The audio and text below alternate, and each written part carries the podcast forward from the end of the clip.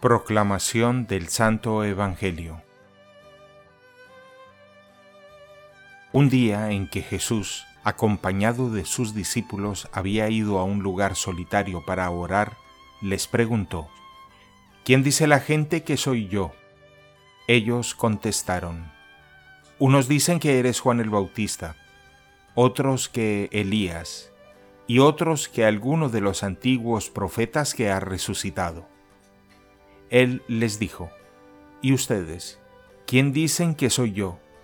Respondió Pedro, el Mesías de Dios. Entonces Jesús les ordenó severamente que no lo dijeran a nadie. Después les dijo, es necesario que el Hijo del Hombre sufra mucho, que sea rechazado por los ancianos, los sumos sacerdotes y los escribas, que sea entregado a la muerte y que resucite al tercer día. Palabra del Señor.